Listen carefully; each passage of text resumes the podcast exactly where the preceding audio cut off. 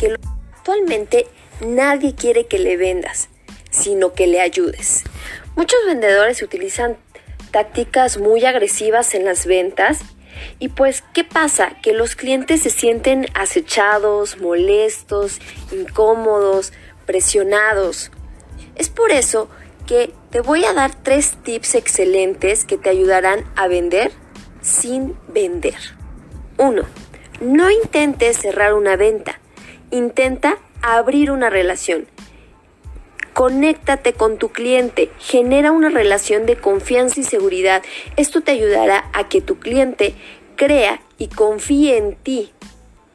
2. Ayuda a tu cliente, no le vendas. Recuerda, venderle es una consecuencia. Si quieres ganarte su respeto y la confianza, ayúdales, no les vendas.